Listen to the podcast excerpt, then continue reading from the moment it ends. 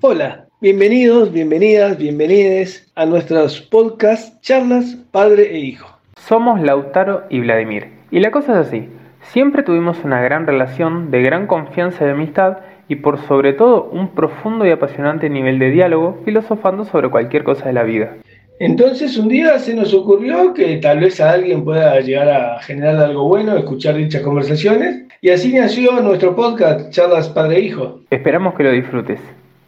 Hola amigas y amigos, acompañantes de este proyecto, bienvenidos a un nuevo capítulo de nuestro podcast Charlas Padre e Hijo. Hola Pa, ¿cómo estás? Hola mi amor, ¿cómo estás hijo? ¿Todo bien? Bueno, un saludo. Bien, bien, bien. un saludo para los, la, la teleaudiencia. Eh, bueno, contentos por ser este nuestro tercer podcast y, y, hoy queríamos abordar un tema que creemos que, que, es mucho más interesante cómo se está abordando ahora de lo que tal vez en, en lo que fue hace 20, 30, 40 años atrás, que es la sexualidad y cómo se aborda en términos sociales y, y en la familia fundamentalmente. Exactamente. ¿Desde dónde te gustaría comenzar a, a charlar al respecto?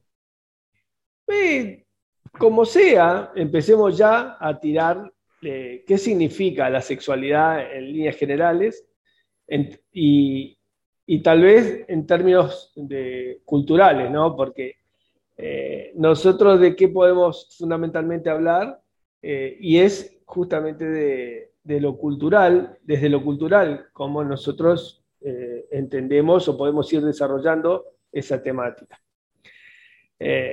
Yo mm, me acuerdo que en ciertos momentos la, el, el, tema de la sexualidad eh, lo veía en una parte de mi vida como una cuestión absolutamente natural. Después, más de, de más adulto y fundamentalmente como padre, lo seguí viendo de una manera natural, pero con ciertas eh, contradicciones eh, e inclusive de cómo abordarlo con, con mis hijos. Y fundamentalmente, de, de, en función de dónde he vivido, también cómo se aborda diferente. Yo viví muchos años en Uruguay, en Montevideo, y abordar el tema de la sexualidad era una cosa en ese contexto cultural y otra cosa muy distinta cuando me vine a vivir hace más de 20 años acá a Vera Misiones el contexto social para hablar de la misma temática era totalmente diferente. Y fue, te diré que hasta violento, eh, abordar esa temática con una formación en otro, en otro contexto a en este nuevo contexto. ¿Y, y cuál, eh, pensando, podemos, eh, me interesa saber primero la, cómo viviste esas etapas, cómo fueron y después esa violenta diferencia, me gustaría saber si quieres ir adentrándote en cada punto.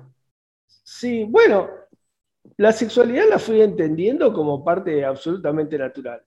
Eh, en, en, mi familia no era un tema eh, tabú, tabú eh, menos con mi mamá, mi vieja era una tipa tremendamente abierta, con una cabeza que era, era sorprendente. Mi papá, sin embargo, era un tipo mucho más este, reservado en todo.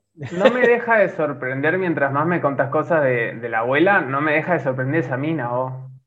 Sí, era, era, era, era una parata, era una tipa bastante particular.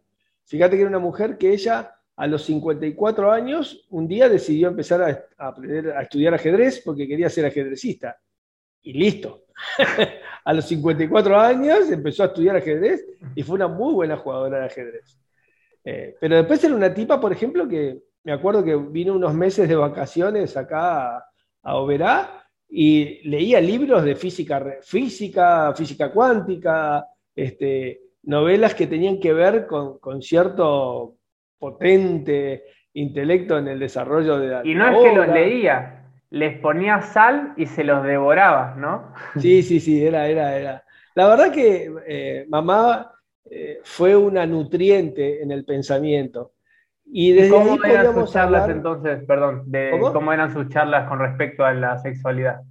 Perdón. Con la naturalidad eh, apasionante de cualquier otro tema. Mi vieja era una tipa que amaba la intelectualidad. De hecho, el objetivo de su vida era llegar a la verdad de las cosas es tremendamente profundo eso, ¿eh? porque no es que se resignaba a un conocimiento y decía, bueno, esta es la verdad. No, no, no. Tenía claro que permanentemente había que buscarla. Como, tenía la verdad como su horizonte, que es... el horizonte de todos los filósofos. Exactamente. Eh, filósofos o pensadores o intelectuales, eh, que es esa búsqueda permanente, no porque uno sienta que va a llegar a la verdad, sino que es como una, un norte permanente para, seguir desarrollando pensamiento, mantener la cabeza abierta, tener la capacidad de ese pensamiento paralelo, ¿viste? Eh, no, no, no, que, no enfrascarse. Entonces desde ahí tuve esa suerte también. en el contexto donde yo fui desarrollando eh, conocimiento y poder ir abordando inquietudes, en el ámbito de mi familia tuve esa suerte. Entonces yo a mamá le preguntaba algunas cuestiones o discutíamos ya profundamente en algunas cuestiones y, era hermoso. Sin embargo, era una tipa que era profundamente homofóbica. Mirá vos. Mirá qué interesante. Mirá qué loco. Entonces, con una mujer tremendamente abierta, muy absolutamente capaz, este, con unas ganas del saber, pero era capaz de discutirme profundamente su postura frente a la homosexualidad lo cual me permitió a mí justamente generar una enorme cantidad de argumentatividad para sostener mi postura, que es que la homosexualidad y cualquier elección sexual, cualquier orientación, está absolutamente naturalizado en mi vida. Y me parece arcaico un pensamiento que se contraponga a eso en términos de, no, la homosexualidad es algo que está mal. Pero bueno, lo lindo era debatir con ellas. Bueno, lo que a mí me, lo que a mí me, genera mucha intriga esa, y, me resulta interesante, obviamente, eh, desde, desde ya estando de, tu lado de la postura, obvio, pero debatir, o sea, ¿qué te dice alguien que desarrolla el pensamiento? ¿Cuáles son esos argumentos ante la homosexualidad? ¿Vos más o menos recordabas? Sí, sí, sí, tengo. Porque parece que sería imposible, ¿no? Argumentar a favor de. Es que, es que creo yo que, ese prejuicio podría estar vinculado a esa parte de homosexualidad de mi propia madre que jamás lo haya eh, asumido. Me mm, parece que es una negación. Yo creo particularmente que mucha homofobia está vinculado más bien a una parte de la negación de las personas, de ese, de ese porcentaje de homosexualidad que todos tenemos, eh, pero que no nos hace una conducta determinada, simplemente nos hace que de golpe eh, nos resulte atractivo un físico de nuestro mismo sexo, que algún sentimiento inclusive nos pueda eh, en algún momento confundir con, esa necesidad del abrazo del amigo de la, y que pueda pasar por otra cosa. un montón de pánicos que en definitiva no tienen nada de malo. Es, los hombres en general, ¿no? Las mujeres seguramente también, pero nosotros disfrutamos mucho cuando nos disfrazamos de mujeres, por ejemplo. ¿Y eso qué es? El disfrute de poder vestirte y pintarte los labios y maquillarte en un momento jugando. La cantidad de artistas que hay que lo hacen, o inclusive en, ámbitos de amistades. ¿Cuántas veces en una reunión entre amigos uno se disfrazó de, mujer y, era la joda? O todos era la joda, todos los hombres de mujer y todas las mujeres de hombre y era placentero. No era un problema, no generaba ningún conflicto. Y es porque hay una parte ahí que conecta que está todo bien, que es natural, que no te hace eso, este, que tu orientación determine ese pequeño disfrute de, un momento de homosexualidad en que realmente vos asumas una condición homosexual. Ahora, estas cuestiones yo creo que, volviendo a la pregunta con respecto a por qué mi vieja tenía esa postura, creo que ella no reconocía su propio pánico a eso y sostenía la, homosexualidad como una, como una, una, cuestión que, era una deformación social en base a la teoría de la evolución de la especie, de la necesidad de los sexos opuestos para la reproducción de, la especie, etcétera, etcétera. Pero bueno, ahí teníamos terminamos teniendo grandes discusiones, porque, por ejemplo, este, eh, yo le y sostengo que no está en riesgo la especie humana, porque dentro de la evolución y del desarrollo de la especie haya homosexualidad, o sea, haya personas del mismo sexo que no pierden inclusive la capacidad reproductiva. Claro. ese es otro tema. E, la discusión profunda a veces era, ¿qué tiene que ver? No va a detenerse la, evolución de la especie porque no se pierde la capacidad reproductiva. En todo caso, los mecanismos para la reproducción. Claro. Y entre, este, viste, se puede donación de esperma, este, diferentes mecanismos más, más, más bien tecnológicos como el, la, eh, lo, que le llamamos los bebés de probeta, etc.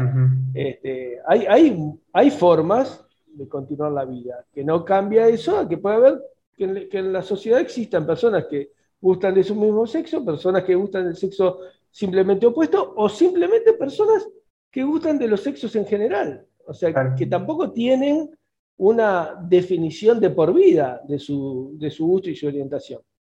Yo creo que inclusive eh, hasta, la, hasta no es que la pone en riesgo, sino creo que hasta la, hasta la liviana, porque capaz hasta puede regular un poco, a ver, hablando en broma, pero eh, cada vez somos más personas.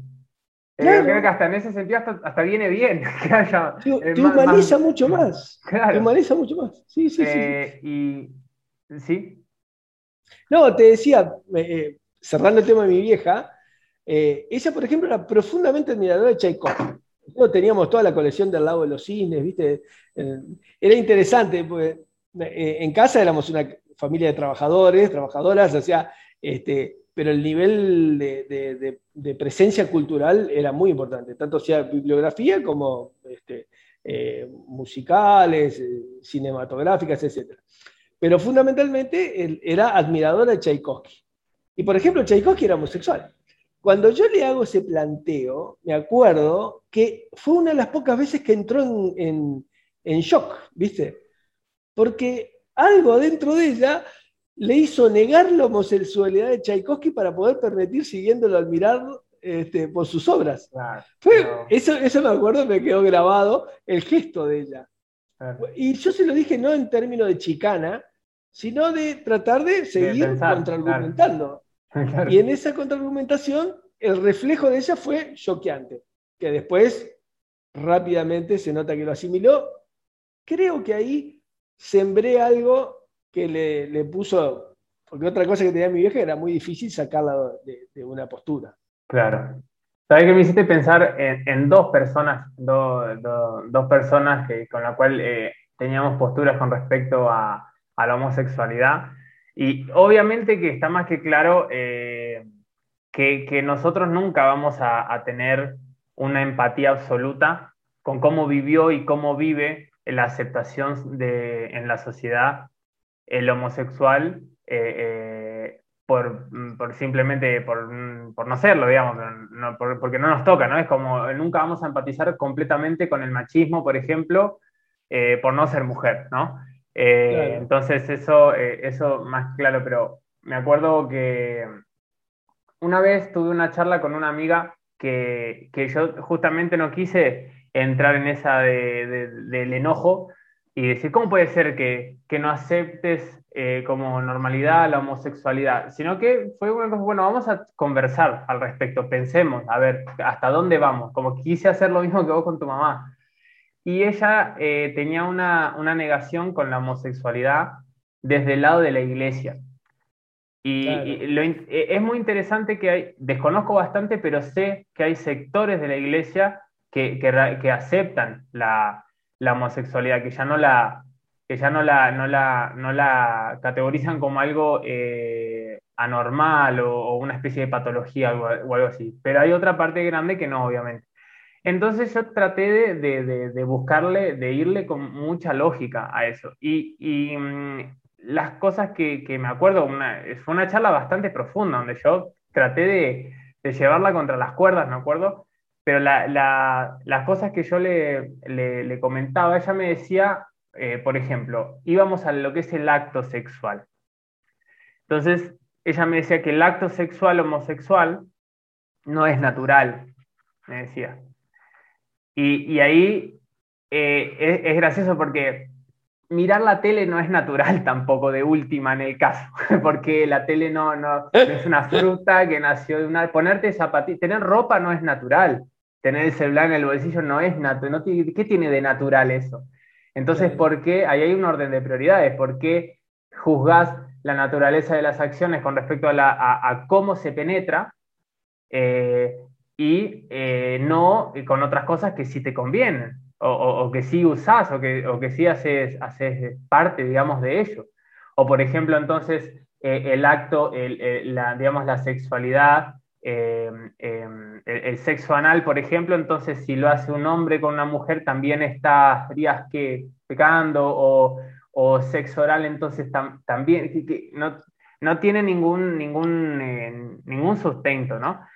Y después ella me decía, me acuerdo que la iglesia sí aceptaba y daba, eh, porque hablábamos también como, como, como, a veces eh, el homosexual se siente a veces capaz que, no tiene lugar en ningún lado y, me acuerdo que ella tenía una, en el grupo de, la, iglesia de ellos, había una pareja de chicas que ellas eran religiosas pero querían ir y querían ser aceptadas. Y ella me decía que la iglesia las aceptaba, ya les daba el espacio para intentar curarse. ¿Qué? No le estás dando ningún espacio. El, homosexual no quiere que vaya a un lugar para intentar curarse la homosexualidad. Quiere un lugar donde lo normalice porque es lo normal justamente.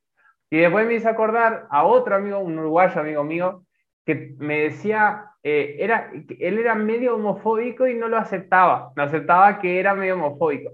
Y una vuelta me dijo que probablemente no estaba bien informado porque creo que hace muchos años que dejó de, no, realmente no lo leí, pero creo que hace muchos años que dejó de, tomarse como en algún momento se tomó como una patología psicológica la homosexualidad, ya hace bocha de años. Y él una vuelta, pero hace muchos años, pero creo que por desinformación me decía, no, igual la ciencia dice que la homosexualidad es, es una patología porque, porque es algo que es distinto y todo lo que es distinto no es normal. Y, y me acuerdo que fue tipo, ahí ya llega un punto que ni aunque la ciencia venga a decírtelo, que, obviamente estaba, estaba eh, completamente equivocado. Y después él eh, cambió mucho su postura. Eso que vos hablabas de sembrar, viste, de algo en alguien, él, fue cambiando muchas posturas con respecto a eso, pero ahí ya llega un punto que ni siquiera que venga quien sea a decirte ni la ciencia ni nada, ya hay cosas que decís, no, no, no me interesa, ya no, no, pasa por ahí, no se, no se puede sostener. Ahí es donde cuando en el inicio de la charla hablábamos del desarrollo de la temática, tanto sea en la familia como en la sociedad. Los componentes culturales le hacen a poder abordarlo el tema de una manera u otra. nosotros tenemos una cultura que, fíjate, lo que vos acabas de decir, eso fue muy, muy, muy claro, ¿no? ¿Qué es natural? ¿A qué le llamamos realmente natural? La naturalidad de las cosas. Entonces nosotros culturalmente o naturalizamos, naturalizamos o desnaturalizamos algunas cuestiones. Yo estaría muchísimo más preocupado por desnaturalizar el grado de violencia social, el grado de discriminación, el grado de, de, daño colectivo en un montón de cuestiones. Por no, naturalizar esas cosas. Claro. que en definitiva es simplemente dejar que cada uno es libre de elegir y de, y de vivir su sexualidad tal cual le plazca. Hay una cuestión que es sustantiva en eso y tiene que ver el impacto social de un comportamiento o de otro, ¿no? O sea, vos por qué podés, en todo caso, no naturalizar algunas, algunas acciones. Y bueno, porque van en contra de la vida, porque van en contra... Pero la elección sexual de cada uno, ¿en contra de qué va realmente? De nada. Este, cuando, para mí, eh, si, sin querer meterme a discutir cuestiones que, que lo haría sin ningún inconveniente, pero tendría que ser el ámbito, por ejemplo, me parece mucho más anormal el celibato, que, que, no es normal, el celibato, porque ahí sí vas en contra de todo. El ser humano está compuesto, entre otras cosas, y por sobre todo, de energía sexual. Lo hablamos alguna vuelta, ¿no? De el eros y el tanato, el eros es la energía sexual de la vida, y eso el celibato lo reprime absolutamente.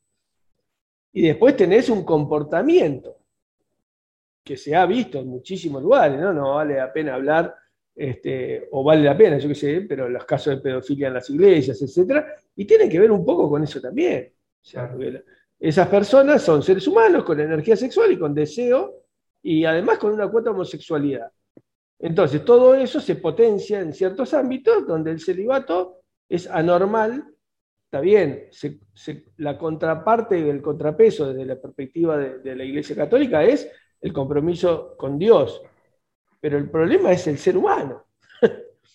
la energía de la vida real, que termina con comportamientos y acciones sexuales, que eso sí, termina generando un comportamiento anormal, pero ¿por qué? Porque esconden detrás de un montón de cosas un deseo que no lo pueden frenar, que es el deseo sexual. Entonces, eso, por ejemplo, me parecería a mí más anormal. Pero sin entrar en, en una sola cosa, está el derecho de las personas a elegir lo que sientan para ser felices, en tanto y en cuanto esa felicidad no tenga que ver con la infelicidad colectiva. Claro. Pero entonces me parece que, es muy difícil en ciertos contextos eh, abordar esta temática con esta total libertad de expresión y además que no haya un juicio, porque lo que pasa también cuando vos abordás estos temas, en ciertos lugares eh, hay un juicio de valor porque está naturalizado otra cosa. Y ahí es el impacto que, por ejemplo, yo tuve acá en Oberá. Ah, yo no verá, llego, llego Verá con este pensamiento, con esta mirada, con esta mentalidad, y aparte soy estilista. Que entre la jerga, digamos, está el, el, oficio de estilista, más hace 20, 30 años atrás, estaba más vinculado a la orientación de los hombres homosexuales que los hombres heterosexuales. Igual eso es discutible. Pero sí hay un gran componente de, estilistas y más antes todavía de que eran personas que tenían una orientación más. Pero tiene, pero tiene una gran lógica eso.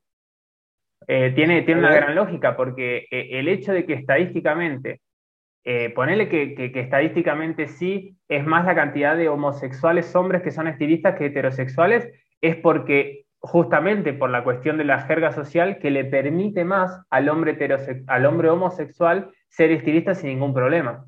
Entonces se siente, yo creo que, por lo menos hace, ahora creo que ya no, pero por lo menos hace mucho tiempo atrás, el homosexual se, siente, se sentía más, eh, como más libre de elegir sin ningún tipo de, miedo a discriminación o, lamentablemente ya estando acostumbrado a la discriminación que un heterosexual que quería ser tal vez estilista y podía eh, reprimir ese deseo de su profesión por decir, no, ¿qué van a decir o qué van a pensar? Bueno, hay, hay varias cuestiones en ese. Yo creo que sí, que hay mucho de eso, que es un lugar aparte donde el desarrollo de tu profesionalidad no tenés la misma presión que en una fábrica que, en un, que, en la fuerza militar o inclusive que en parte de, los trabajos públicos del Estado, en fin, en casi la mayoría de las profesiones, antes, no tanto ahora, eh, la homosexualidad era más difícil poder desarrollarte siendo vos mismo lo que sos en otro ámbito laboral. En cambio, la peluquería, de alguna manera, el ámbito de la, de la belleza, la homosexualidad no tenía un juicio de valor entre los clientes, tu desarrollo profesional no se veía invalidado por tu condición homosexual, y creo que algo de eso también, de alguna manera, fue generando que después otra cuestión que puede ser más subjetiva, que este, el hecho de, la mayoría de los estilistas eh, tienen además un talento este, y tienen una cuota de femeneidad bastante desarrollada, a veces por, inclusive hasta la eh, eh, el gesticular, ¿viste? Eh, pero tienen ahí un, feeling también a veces mucho más estrecho con las mujeres, que les permite hablar de otra manera. En fin, entonces era un ámbito, es un ámbito, pero más antes, que se vinculaba por todas esas, cuestiones, ¿no? De, del, si sos estilista, muy probablemente seas homosexual. Bueno, cuando yo llegué a Oberá tuve ese, eh, si se quiere, ese mote, que yo lo miré desde otro lugar. Primero me mataba de risa, porque la verdad que me, era muy gracioso eso, me, divertía. Después, por otro lado, digo, en una sociedad machista, que piensen eso, y bueno, los maridos de mis clientas iban a estar más tranquilos. porque un tipo que más o menos vestía bien, que más o menos hablaba bien, que, y además, eh, en términos de, está tocándole este, y estando horas hablando de intimidades con, una mujer y, si en una sociedad machista, si vos pensás que es un hombre heterosexual y que, hay un riesgo, eh, para los hombres les, resulta un poco, para los hombres machistas, ¿eh? por ese machismo que no lo pueden tolerar, es muy difícil enfrentar que, que su mujer esté en manos de otro hombre. Entonces, de alguna manera, ese pensamiento, y hasta era gracioso hasta por eso. Tengo anécdotas que, estarían muy buenas para, poder contar, pero ya tiene que ver con cuestiones. Pero digo, pero fue, este, pero era impactante. Puedes tirar una igual. ¿eh? No, bueno. no, pero era cómico realmente. Era cómico. Después, como todo, a medida que, la, que, uno va interactuando en la sociedad, quedó claro que no, este, pero no era un problema para mí igual. Este, sin embargo, fue quedando. Y después, bueno, ya van pasando otras cosas, ya desarrollas vínculo, confianza, ya interactúas desde otro lugar con la sociedad también. En mi caso, que he tenido bastantes actividades fuera, de, además de, la peluquería, digo que, que fue sacando esa, ese, mote, si se quiere, en algún momento. Pero sí al principio era muy extraño eh, el que veía que había como ese, ese, ese prejuicio, entre comillas, que además generaba este, preconceptos en varias cuestiones. ¿En cuáles? Y por ejemplo, en desarrollar otra actividad, en interactuar con otros amigos, en, no sé, en ir a jugar al fútbol, en ir a jugar al truco, en ir a jugar al básquetbol. Y ni que hablar después en organizaciones sociales, políticas, este, ONGistas, donde vos estás parado tomando decisiones y enfrentás, te enfrentás también de alguna manera a ciertas cuestiones, a ciertas discusiones, donde el machista que tiene ese, esa, esa, esa, ese pensamiento arcaico, además cree que las personas homosexuales también tienen cierta debilidad intelectual. y entonces el tipo que tiene ese prejuicio, que siente que, ah, bueno, este que sabe si es un marica, eso en, la sociedad machista existe, y de golpe vos con, ese prejuicio te enfrentás a un tipo, que en mi caso no lo era, pero era una circunstancia, pero vos sí, ese tipo tenía ese prejuicio, y de golpe estaba argumentando y yo le estaba contraargumentando y para peor tenía que meter violín en bolsa y, y en general en un debate, salvo que, haya una, este, una cosa muy contundente, si no hay más nada que hablar, bueno, es esta la nueva realidad. Entonces, de golpe estábamos en una reunión debatiendo y no había argumento que no dijera que era por acá, y el tipo se tenía que tragar no solo esa cuestión del orgullo, de en un debate quedar demostrado que la otra postura era más sólida, sino que además te tenías que meter ese prejuicio de que sentías de que estabas hablando con un tipo que era inferior en términos de capacidad intelectual porque vos creías que esa persona era homosexual. E, es muy loco eso, pero, pero ha pasado y en las sociedades machistas pasa sobremanera. No en donde hay pensamiento, donde hay pensamiento profundo y donde no está esa, ese, ese componente, digamos, en ese caso es distinto. Pero en los lugares donde, donde el machismo recalcitrante eh, existe, existe toda esa cantidad de miradas cortísimas del otro y de la otra. Y eso yo lo viví mucho. Mm, me imagino, claro. Lo, decís por, por pura empiria, ¿eh? porque eh, realmente habrás vivido un montón de veces esta, esta situación, que es que cuando, cuando te la cuentan, eh, decís, no, no, es demasiado, no, no existe, y no, sí, lamentablemente sí. Ahora, a mí me genera mucha intriga, eh, porque sé que el ser humano, y, y, se nota mucho, cómo somos, eh, eh, cómo nos cuesta demasiado, digamos, los cambios, las aceptaciones, somos de arraigarnos a lo a lo, a lo, a lo, a lo antiguo, a lo, ¿viste? A, lo, clásico, somos muy de todo lo nuevo siempre cuesta. Ahora, desde el inicio, ¿por qué? Y me, me, cuesta mucho entender por qué hubo y, y, hay, inclusive hasta ahora, hoy en día, sigue habiendo esa, ese trabajo eh, o esa negación a la aceptación de la sexualidad eh, del otro. Como eh, más allá de esto que hablábamos, de, la cuestión de, ir en contra de, la, la, ¿cómo es esto? De, preservar al ser humano, bla, bla, bla. No, encuentro tan poco sentido en, que te moleste lo que, lo que hace entre las sábanas otra persona que no entiendo por qué hubo desde un inicio algo así. Inclusive me cuesta entender por qué, porque también, según tengo entendido, hubo una época hace, muchos, hace mucho tiempo, no sé si en la antigua Roma o algo por el estilo, donde, o en la antigua Grecia, donde en realidad el, sexo era, el, el, amor era entendido solo entre hombres y la mujer era en, el, peor de los machismos, el hombre era gay, porque el, la mujer era solamente para procrear, era como un objeto de procreación de vida, y la mujer no estaba supuestamente a la altura de valer como tal para poder ser amada. Entonces, el, amor solamente se correspondía entre hombres. Entonces, no entiendo nada. Bueno, yo ahí eh, Primero es cierto que en la historia de la humanidad hubo momentos que la homosexualidad no era tan cuestionada, al contrario, como vos decías, este, era no solamente permitido, era necesario. Este, y el rol de la mujer, lamentablemente, también. Eso es otra cuestión también. Hoy hablamos de, eh, porque elegimos el tema de, eh, homosexualidad, no, no homosexualidad, estamos desarrollando el tema de homosexualidad, pero hablamos del tema sexualidad en general. Pero cuando hablamos de sexualidad en general, no podemos solamente subsumirnos al tema de la homosexualidad, sino del rol de la mujer en la historia también. O sea, eh, la, mujer en términos de, lugar en la sociedad siempre estuvo postergada por una mirada, desde nuestra mirada ahora, atrofiada del, rol del ser humano y del rol dentro de todo de la mujer en, la, sociedad también. Eh, pero básicamente lo que, lo que ha pasado, el, sexo de alguna manera en la historia de la humanidad, también han sido mecanismos de dominación. Y eso explica mucho. ¿Qué es lo que no se puede negar? Que el sexo es vida. Entonces, eso es innegable.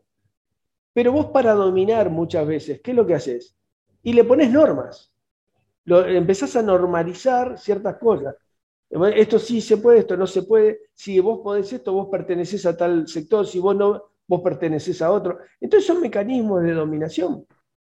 De hecho, la iglesia, en, toda esa, este, encarnizada lucha contra la homosexualidad, también era una encarnizada lucha contra la mujer y los derechos de la mujer. Entonces, lo que termina explicando fundamentalmente esa incomprensión está más vinculado a los mecanismos de dominación estructurales que a que el ser humano acepte o no acepte la diversidad sexual. Hoy, de hecho, hay una disputa de poder en el mundo, hay una cuestión geopolítica en términos de, mecanismo de dominación, donde hay un sector que no, le interesan los derechos de la mujer, donde hay otro sector que no le interesan los derechos de los homosexuales, hay otro sector, otro sector que defiende a ultranza la estructura de la familia, hombre, mujer este, y, niños. y son posturas que están más vinculadas a intereses de orden para la dominación que intereses de cómo mejorar la calidad de vida en la sociedad toda. Yo creo que por ahí se explica un poco más que este, cuando, es, cuando, cuando son ciclos en la historia que tienen un componente u otro, está más vinculado a, esos, a esas decisiones políticas que a, la, a cuestiones filosóficas y humanas. Tengo que que pensar más al respecto de, estas cosas que estás, que estás diciendo, analizar esa parte de la, de, la, dominación a través del sexo. Nosotros vivimos en un mundo donde eh, hay una disputa permanente de poder y de ejes de dominación.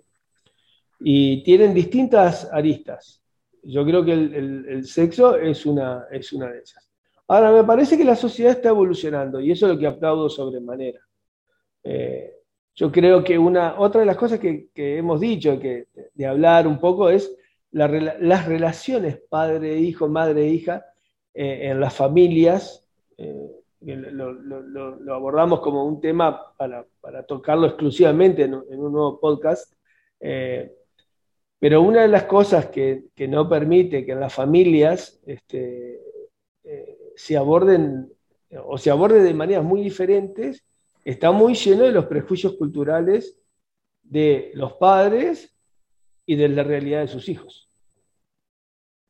Estaba pensando que yendo a la mm, saliendo un poco del tema de la, cuestión de, poderes políticos y yendo sí a la cuestión eh, filosófica y de calidad de, vida humana y de aceptación y, qué cada uno puede hacer como individuo, etcétera, etcétera.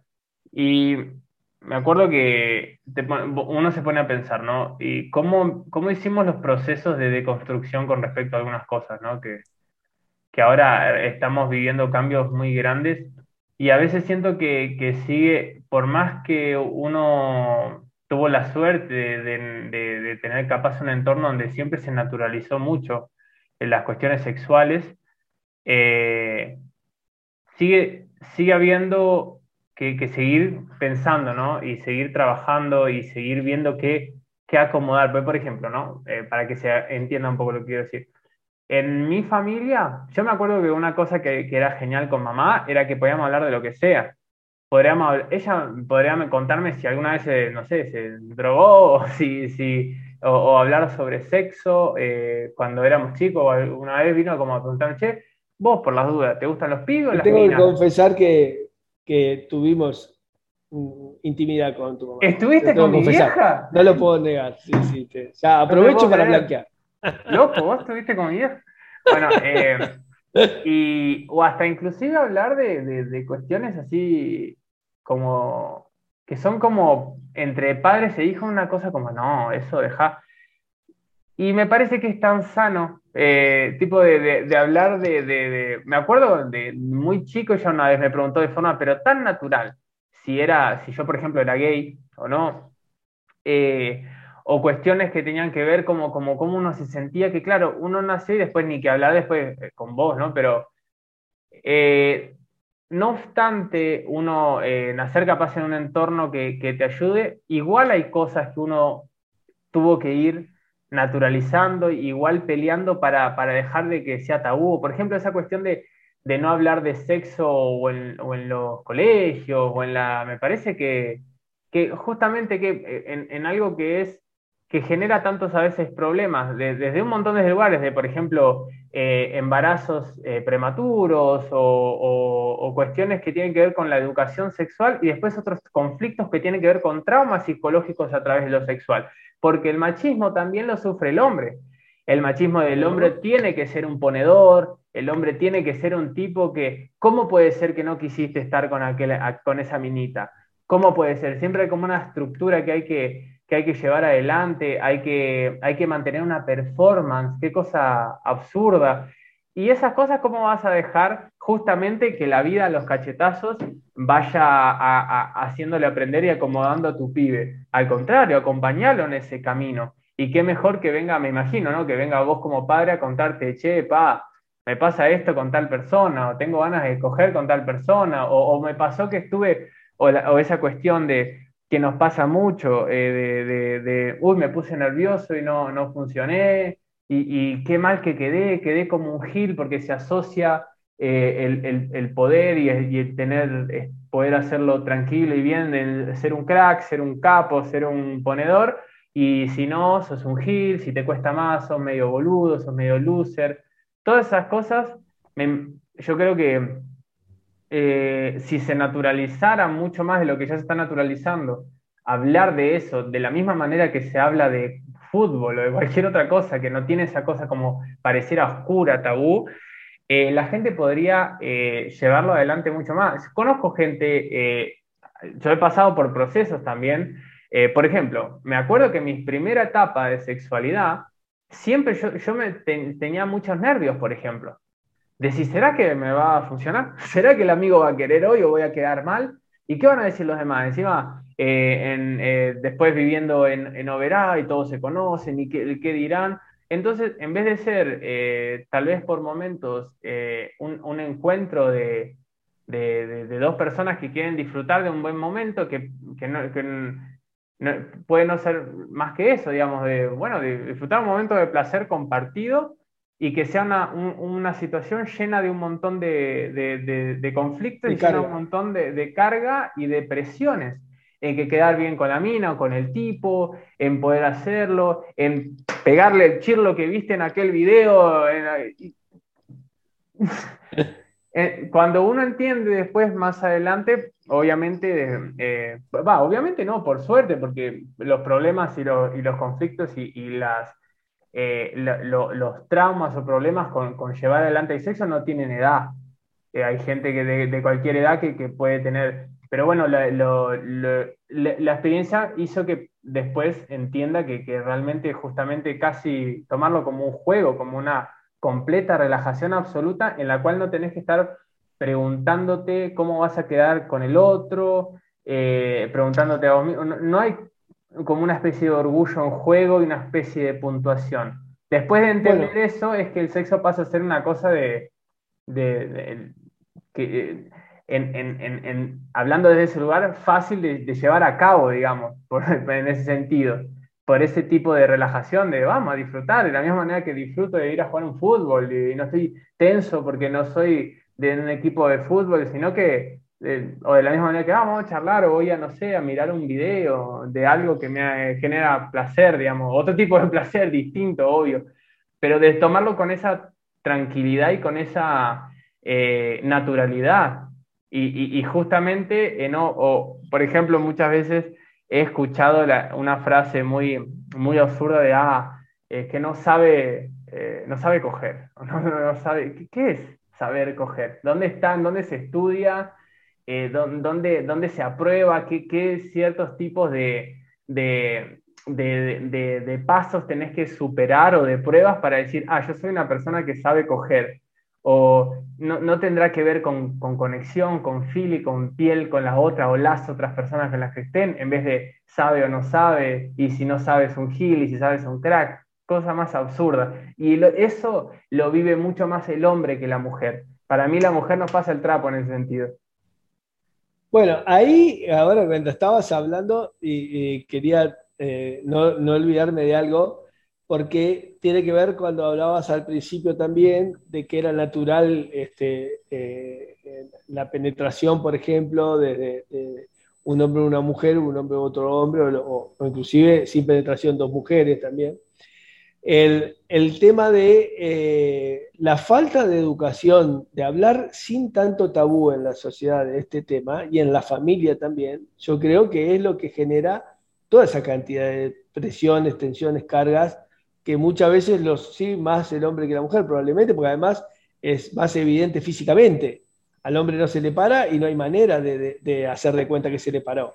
En cambio, la mujer puede este, simular excitación aunque si vos indagas un poco, hay ciertas cosas que te pueden determinar si realmente hay, un, hay líquidos que, estén eh, explicando esa excitación o es, o es un acting. Pero a nosotros no hay manera, a los hombres no hay manera, digo. Si no, si no se para, chau, no pasa nada. Entonces, este, tenemos esa otra carga. Y además, culturalmente, por la falta de una formación y una educación y hablar libremente si no es un tabú, justamente cuando vas al acto sexual te estás jugando tu virilidad, tu masculinidad, tu... O sea, esa cuestión que está, eh, toda esa carga que vos decías. Eh, yo creo que una de las cosas que es eh, que no se aborda en términos sociales, educativos, ni a la familia, es que el sexo es mucho más que un acto de penetración. Y es mucho más que el acto de simplemente la necesidad de procrear. Porque además nosotros, la mayoría de nuestra vida, eh, tenemos relaciones sexuales sin procrear. Este, eh, menos mal, ¿no?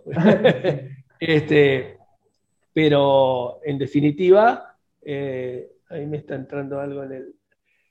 Este, en definitiva, lo que no se habla es qué importancia tiene, también en términos culturales, el placer de disfrutar del sexo también con la mente. Cuando vos tenés una conexión, no solamente física, sino cierta, cierto, cierta libertad mental a la hora de compartir la relación con la persona que elijas, el sexo se transforma, o el momento del acto sexual se transforma en algo maravilloso, y de eso no se habla. Muchas veces la mayor carga de excitación y de placer no lo produce solamente el acto, sino lo produce otra cantidad de cosas que hacen al entorno a la hora de disfrutar ese momento. Y ahí juega muchísimo en la imaginación. Una pareja sana sexualmente es aquella que se anima a liberar por completo toda esa, esa parte más animal y donde esa mente va por los caminos que quiera ir. Comprender eso y donde ahí no hay un límite. El límite siempre es primero entre dos personas lo que acuerden, por sobre todas las cosas. Y después, naturalmente, no pasar a, terminar maltratando al otro o, haciéndole daño en, términos de que, de que, no es algo que... Pues los límites que cada pareja se quiera dar es problema inclusive de una pareja. Pero más allá de eso, la capacidad de poder dejar que la mente vuele en ese momento donde no hay ningún otro, no hay ninguna barrera física ni mental, simplemente el placer entre esas dos personas, eso es maravilloso. Y ahí hay cuestiones que si vos tenés prejuicios culturales, vos mismo te, no lo, no, te impedís disfrutar de eso. ¿Cuántas parejas, por ejemplo, tremendo, ¿no? Digo, no ahora, yo te digo, en la actualidad creo que todo eso se va cambiando, pero hace años atrás, una mujer hacerle sexo oral a un hombre, o un hombre hacerle sexo oral a una mujer, la mujer, no, lo estás ofendiendo. ¿Qué? Digo, sin embargo, bueno, pero las cuestiones culturales, la falta de hablar de esto, la falta de formación, la falta de naturalización de lo que es la sexualidad en la sociedad y en la familia y en la vida, hace que uno llegue a veces a los momentos de enfrentar los actos o los momentos de, intimidad y está lleno de esos prejuicios o de esa malformación que no le permiten disfrutar, que a veces tienen la suerte de eh, madurar junto con su pareja o, con quien sea, y entonces empezar a aprender ese, a, a desandar algunas cosas, desconstruir para construir otras pero sería mucho mejor si ya se aborda en términos sociales la sexualidad con mucha más naturalidad y sin tanta carga de prejuicios. Yo creo que eso es, eh, es, una de las cosas que, que más permite o más está permitiendo ahora que las nuevas generaciones vienen con menos carga de prejuicio frente a estos temas. Pero ciertas generaciones todavía estamos en transición, ¿no? Yo soy un tipo que naturalmente se ha desconstruido, o bueno, tuve más suerte en algunas cuestiones desde mi punto de vista, pero me doy cuenta que generaciones como la mía, y más en, donde vivo ahora, eh, le es más difícil esta mirada. Pero creo que la sociedad va avanzando en ese sentido. Sí. Va avanzando, sin duda, pero eh, eh, es terrible esa eh, tendencia que tiene el ser humano a, agarrarse de lo, de, lo, de, lo, de la costumbre, ¿no? De, es el, el, lugar donde te sentís en, en tu zona de confort. Porque si aparte vos con tu hijo siempre pusiste una barrera de no pervertirlo, no hablar de sexo, si a vos viene alguien y te dice, vos al hacer esto le generaste un montón de traumas a, a tu pibe, y no por, digamos, por echar la culpa a todos los padres, pero si te haces cargo de eso, se te cae toda la estantería. Y tenés que aceptar que, se te caiga todo y hacerte cargo de todo eso. Exacto. Hay situaciones de, conozco, a veces eh, mi, novia me cuenta también de, de, situaciones de, padres e hijos, e hijas con, madres, donde, donde hay situaciones que sucedieron eh, eh, y que, que son terriblemente necesarias de que se hablen y decís, ¿cómo puede ser que no se hable de esto? ¿Cómo puede ser que se eluda y se haga como que nada? O, por ejemplo, con respecto a la, volviendo un poco el tema de la homosexualidad, el ideal es que llegue a un punto donde el homosexual, el gay, la lesbiana, no tengan que llegar a, la mesa y decir, che, pa, mamá, soy. Porque nosotros no tuvimos que decir, Che, papi, yo soy heterosexual, ¿viste? Hay, videos geniales que hacen como una especie de parodia a eso. Y, entonces ahí, si todavía no llegamos a eso, ahí te das cuenta que todavía hace falta trabajo. Porque tiene que llegar a un punto donde no tenga que ser naturalizado. Y de hecho uno que a veces eh, piensa en, que uno puede ir cambiando y eso, por ejemplo, qué mala costumbre, aún yo tengo esa mala costumbre de, de a veces eh, dar por sentado que la persona es heterosexual. Viste, a veces se te escapa, a veces se me ha pasado en la peluquería hace tiempo decir sí, porque uh, a tu novio le va a encantar. ¿Y vos qué sabes si tiene novia eh, para que le encante e-, ese nuevo color de pelo que le hiciste? Esas malas costumbres, ¿viste? Vos decís, todavía hace falta. Bueno, pero es el, es el, bagaje cultural en el cual, en el contexto donde uno también se desarrolla. En general, todavía vivimos en un medio donde defender la igualdad de género, defender los derechos de los, de los sectores que son de alguna manera marginados, es un conflicto social. ¿Por qué? Porque como que en, la estructura de la sociedad todavía hay que pelear para, para lograr ese, eso que es la naturalización, por ejemplo, de la orientación sexual de las personas. Todavía es una pelea. En tanto es una pelea, quiere decir que hay una estructura que se resiste. Claro. Y esa, esa estructura es en donde nosotros fuimos desarrollando nuestra vida.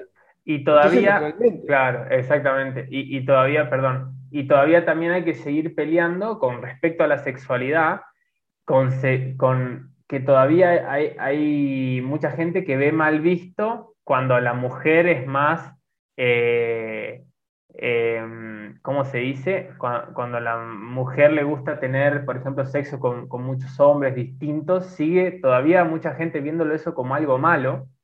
Y, y, el hombre sí, como un capo, como el tipo es un crack, la mina es cualquier cosa y sigue habiendo eso. Yo me acuerdo de una vuelta, eh, hace, ya lleva algunos años igual, pero hablando con un gran amigo que, que me decía, me acuerdo que, que, él estaba medio así con una especie de, de, celos, no sé qué, que bueno, ya si querés saber de celos, mira nuestro primer eh, capítulo, pero ah, eh, y más allá de que no tenía sentido por un montón de cosas, me acuerdo que él estaba mal porque se había enterado no me acuerdo si ella le contó o qué, y él estaba en la duda de que si la mina, antes de estar con él, que primero ya no tiene sentido desde ahí, porque antes de estar con vos podía haber hecho lo que sea, ¿cuál, qué problema hay? Eh, y antes, si una vuelta habían conocido un tipo en el boliche eh, y, había ido a tener sexo con él esa misma noche que lo conoció. Y lo que a él le molestaba es si será que eso era cierto o no. Y yo le dije, amigo mío, el problema no es si eso es cierto o no, el problema es que vos pienses que eso es malo. ¿Vos lo hiciste alguna vez de estar con una mina en la primera noche? Y, si, entonces, ¿por qué ella está mal si es ella? Y eso sigue estando todavía. Sigue estando. Sí, cada vez menos igual. Pero ahí, ahí hay otro problema, ¿no? Lo que hablábamos justamente de nuestro primer podcast, de que es la inseguridad del tipo. ¿Qué tiene que ver eso? eso lo que está el tipo diciendo a gritos es qué inseguro que estoy. Nada más, no está diciendo más nada. De, su pareja o de la chica no está hablando nada. ¿Eh? Una persona normal que, dejó en un momento este, eh, vivir lo que quiso vivir y bienvenido. ¿Cuál, es el problema? Sí. Pero sí, es verdad que cada vez, cada vez hay menos eso, pero todavía sigue, eh, para mí hay, hay más avance en la, en la aceptación de la, de la, de la homosexualidad y de, y de la eh, promiscuidad de, los dos tipos de sexo que de hablar del sexo en general y de hablar de sexo con gente menor de edad. Para mí ahí estamos más atrás. Ah, bueno, sí, comparto. Sí, sí, sí. Es como que eh, eh, de eso pasa, pero no, no, hablo. Entonces, de alguna manera, no pasó tanto o no pasa. Es como que hay una idea, es como, es como una idea para mí muy desacertada de, sentir que uno va a, destruir la niñez o, pervertir a los, a los, chicos o a los adolescentes al, al, introducir la temática del, del, sexo, que para mí, para mí es completamente desacertada. Claro que no le vas a hablar de educación sexual y cómo cuidarse a un pibe de tres años, ¿no? Pero eh, en, claro, de acorde a, la, de acorde a las edades, que, que, aparte es lo que sucede, eh, digamos, eh, más o menos todos empezamos a tener eh, distintas experiencias vinculadas a lo, sexual y al erotismo, ah, más o menos todos medios igual, en, entrando en la adolescencia, preadolescencia, ¿no? Eh, y, eso eh, para mí es completamente desacertado, claro, justamente, es, es, algo muy importante de lo cual hay que educarse Más sabiendo que hay muchos, y según hemos hablado otros días, ¿no? Según Freud, todo es pulsación de, muerte y sexualidad. ¿Cómo no hablar entonces y educar y educarnos?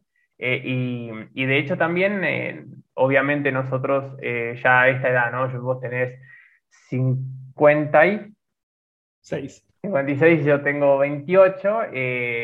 también, ya vos peor que yo, nacimos ya en, momentos de la humanidad que todavía no, no está eso. Entonces, inclusive seguir para los grandes también, para la gente grande también es bueno eh, seguir hablando de sexo, eh, introduciendo el sexo como, un, eh, como, una, como una naturalidad, inclusive para los padres con los hijos romper con ciertas enormes barreras.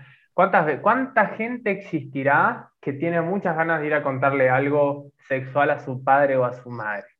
¿Cuánta cantidad de gente? Y que le ayudaría mucho poder hacerlo y, le, haría muy bien al vínculo, se podrían ayudar mutuamente, etcétera, etcétera, ¿no? Sin duda, sin duda eso.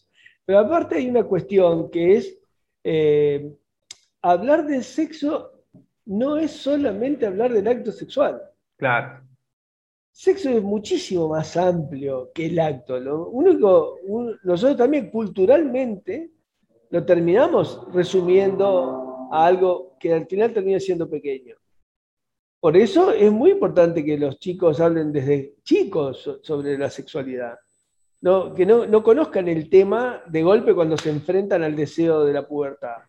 Sino que ya vengan entendiendo de qué se trata, que un pene es un pene, que una vagina es una vagina, que la reproducción es este, justamente cuando hay un encuentro entre el óvulo y el espermatozoide, como sucede, y que eso está dentro del marco del amor, de la familia y de la vida. O sea, la educación sexual tiene que ver con eso, con hablar desde siempre, desde el vamos, pero sin tabú. Sin...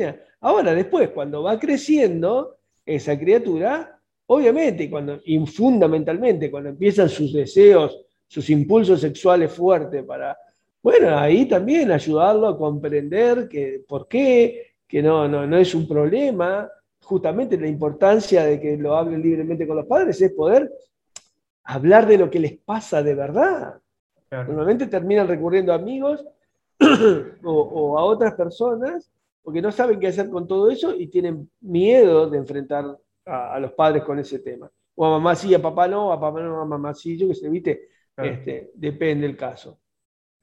Eh, yo creo que ahí, y es una de las cosas que decía siempre con el tema de, las relaciones en la familia, hay un, hay un componente que no está en la formación por lo general de nuestros hijos, que es la capacidad de no juzgarlos. Nosotros los padres tenemos un enorme problema por nuestros miedos como padres de que juzgamos muchísimo a nuestros hijos. Y yo creo que para poder generar y construir el vínculo con los hijos hay algo que, tenés que tratar de, desconstruir y, volverte a repensar, es cómo hacer para no juzgarlos. Para primero escucharlos, que ellos se animen a decirte y a partir de ahí conversar sobre el tema. Y cuando sea oportuno, sí dar la guía. Pero por lo general los padres nos gana el pánico o la impaciencia. Entonces, ante una cosa que por la duda o lo jugamos o le limitamos, le decimos esto no, y no simplemente, ah, mirá, te pasa eso, qué bueno, bueno, hablemos, vamos. Pero es un ejercicio. No, me imagino, eh, no ejerzo la paternidad, pero me imagino una tarea para nada fácil, me imagino de las más difíciles de la vida de alguien, porque no hay miedo mayor que que le pase algo a tus hijos. Entonces ahí lo que menos querés hacer es equivocarte y ahí se te vienen millones de sentimientos al mismo tiempo y no sabes qué hacer y es, eh, la mayoría de los padres, fácil, pero...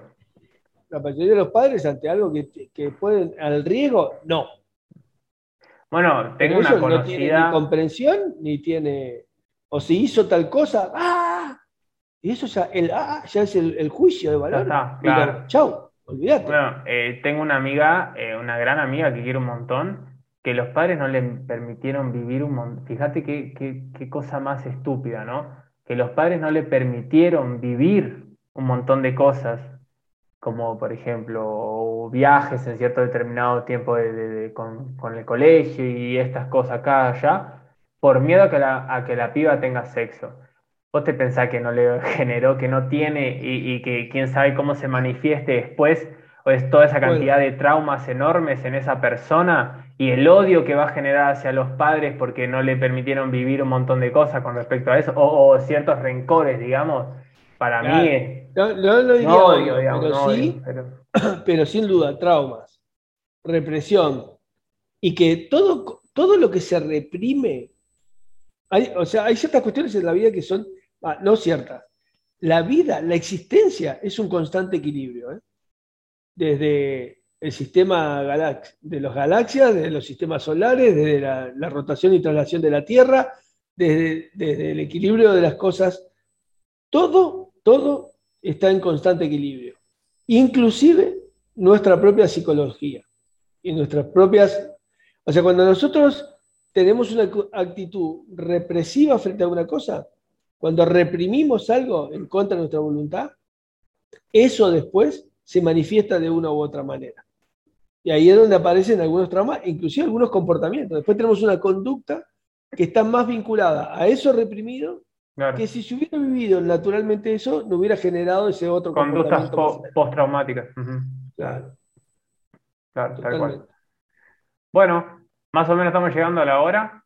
Creo que hay muchos más temas que, pueden ir surgiendo. Me interesa mucho hablar eh, sobre más sobre esto, sobre la relación de, de, los padres con los hijos, ahondar un poco más, ahondar un poco más en, también en la en la empatía con, cosas que no nos tocan, etcétera, etcétera, pero bueno, seguiremos desarrollando en otros capítulos.